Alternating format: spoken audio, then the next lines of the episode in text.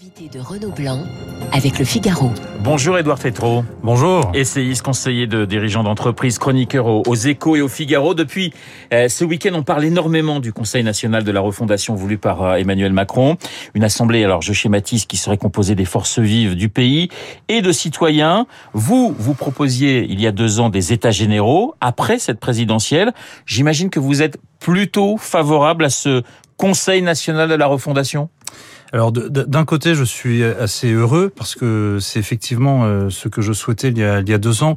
J'ai fait un, un, petit essai pour euh, l'édition de l'Observatoire sur les les États généraux en 2022. En 2022, et, et l'idée c'était comment est-ce qu'on sort du Covid après un pays euh, euh, fragilisé, ravagé, criblé de dettes, etc. Je n'avais pas imaginé à l'époque qu'entre temps, on aurait eu une inflation qui va bientôt tutoyer l'inflation à deux chiffres, que euh, la Russie aurait envahi l'Ukraine, etc. Donc le, le, le, le, paysage est encore plus euh, difficile. Donc je, je crois que c'est un moment très intéressant à saisir parce que au fond, le pays ne veut plus avancer. On est un moment charnière pour vous de la République? On est un moment charnière à la fois du pays et du régime de la de la République. Un moment charnière du pays, vous, vous, vous l'avez annoncé dans votre journal ce matin, le pays ne veut plus avancer. Vous prenez les hôpitaux, bah en fait on fait grève. Euh, prenez l'Académie de Versailles, la rentrée scolaire, euh, pour 10 postes à pourvoir dans l'Académie de Versailles, il y en a quatre, il y a quatre candidatures. Les gens ne veulent plus y aller.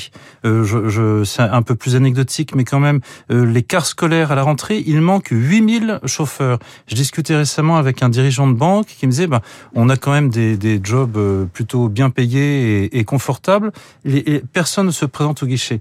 On a un pays qui ne veut plus avancé. Euh, on a une cinquième république. C'est intéressant. Les, on, on, a un peu une mythologie du pouvoir exécutif.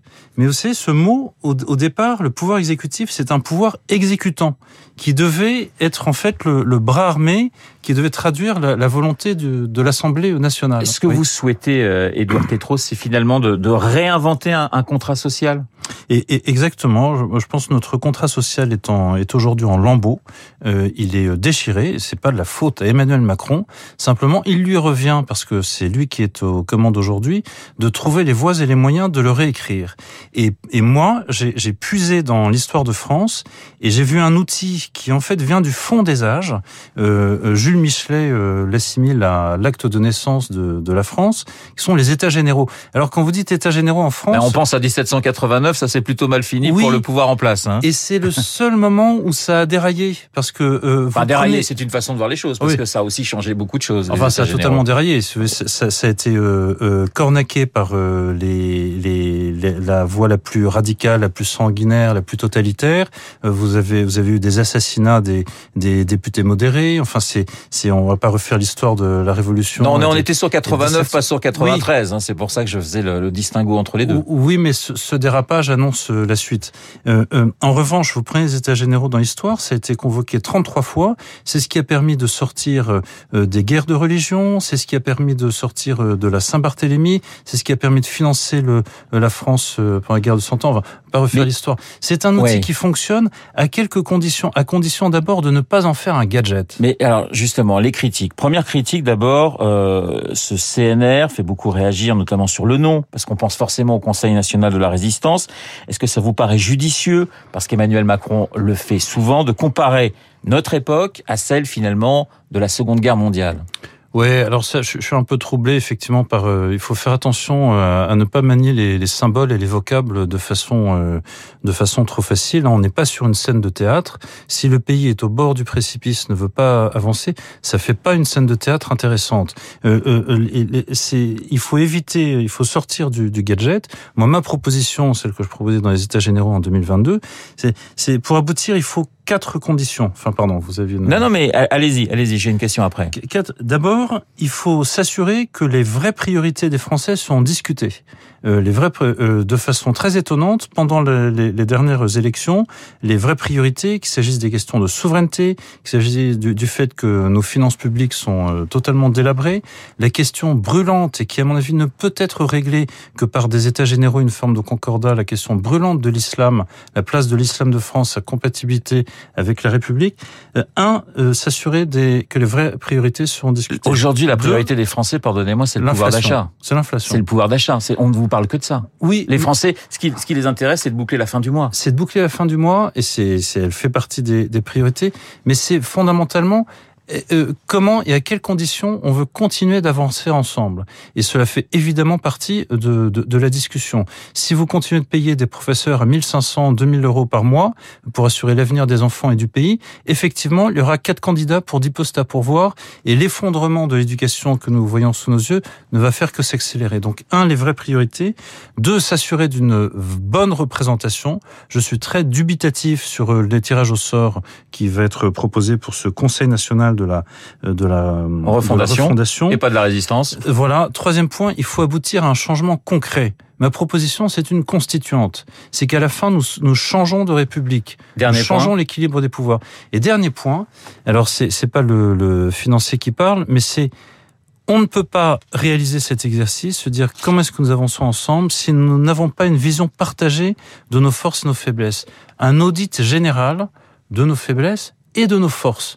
Euh, pour, pour être sûr qu'on parle euh, de la même chose. Édouard Tétrault, euh, le débat, pourquoi il n'existerait pas dans un endroit qui s'appelle le Palais Bourbon, qui s'appelle l'Assemblée nationale, avec des députés qui sont élus démocratiquement Voilà, parce qu'on parle d'états généraux pour, pour, pour vous, du, de ce Conseil national de la refondation, mais le débat, il doit pouvoir exister en France, et il a existé pendant des années, et il se faisait à l'Assemblée nationale. Est-ce que ce n'est pas dévaloriser le Palais Bourbon que d'amener sur la table, et en plus à quelques jours du premier tour des législatives euh, ce, Conseil national de la refondation Je suis très troublé par ça. Ce qui dévalorise le Palais Bourbon, d'abord, c'est le calendrier de nos élections, qui fait que la présidentielle commande tout et euh, le, Palais Bourbon, l'Assemblée nationale, devient un appendice de l'élection présidentielle.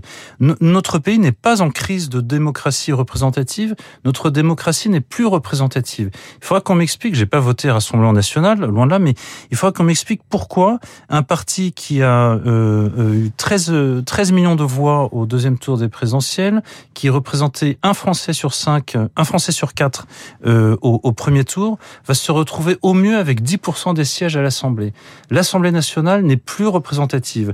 Elle devient un machin avec des, députés qui sont choisis d'en haut, dans les états-majors à Paris, qui n'ont plus le droit à un mandat local pour connaître et comprendre la réalité locale, les enjeux.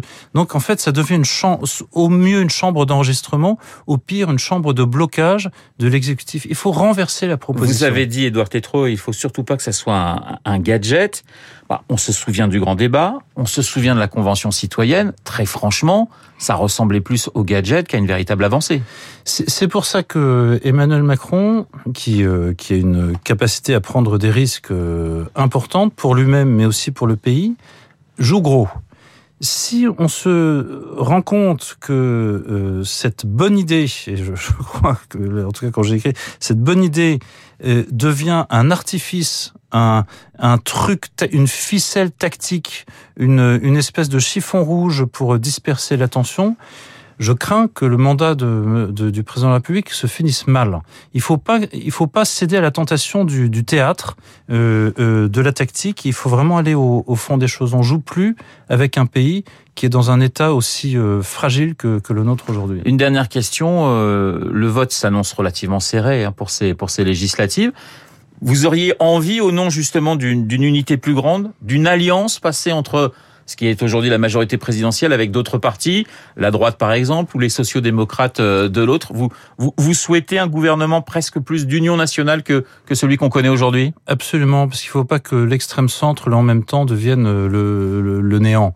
Euh, euh, là, on a une, une assemblée, on a l'impression qu'il y a un rendez-vous qui a été manqué, il y a eu des promesses faites de d'augmenter la, la, la, dose de proportionnel. Cette proportionnelle, cette promesse n'a pas été tenue. Moi, j'aurais je, je, souhaité évidemment que l'Assemblée soit beaucoup plus représentative des forces du pays, avec euh, dans l'Assemblée des, personnalités qui, portent les angoisses, les peurs euh, du pays, parfois les colères. Je préfère que cela se discute dans une Assemblée et que l'exécutif, qui est un pouvoir exécutant, euh, trouve les voies et les moyens de répondre, plutôt que la peur, euh, l'angoisse, la colère euh, se déploient dans la rue. Merci Edouard Tétrault d'avoir été euh, ce matin dans le studio de Radio Classique. Les États généraux en 2022, c'est ce petit livre paru aux éditions de l'Observatoire. Je rappelle que vous êtes conseiller dirigeant d'entreprise et chroniqueur aux Échos et au Figaro. Je vous souhaite une excellente journée. Il est 8h27 dans un instant. Nous allons retrouver eh bien Charles Bonner pour l'essentiel de la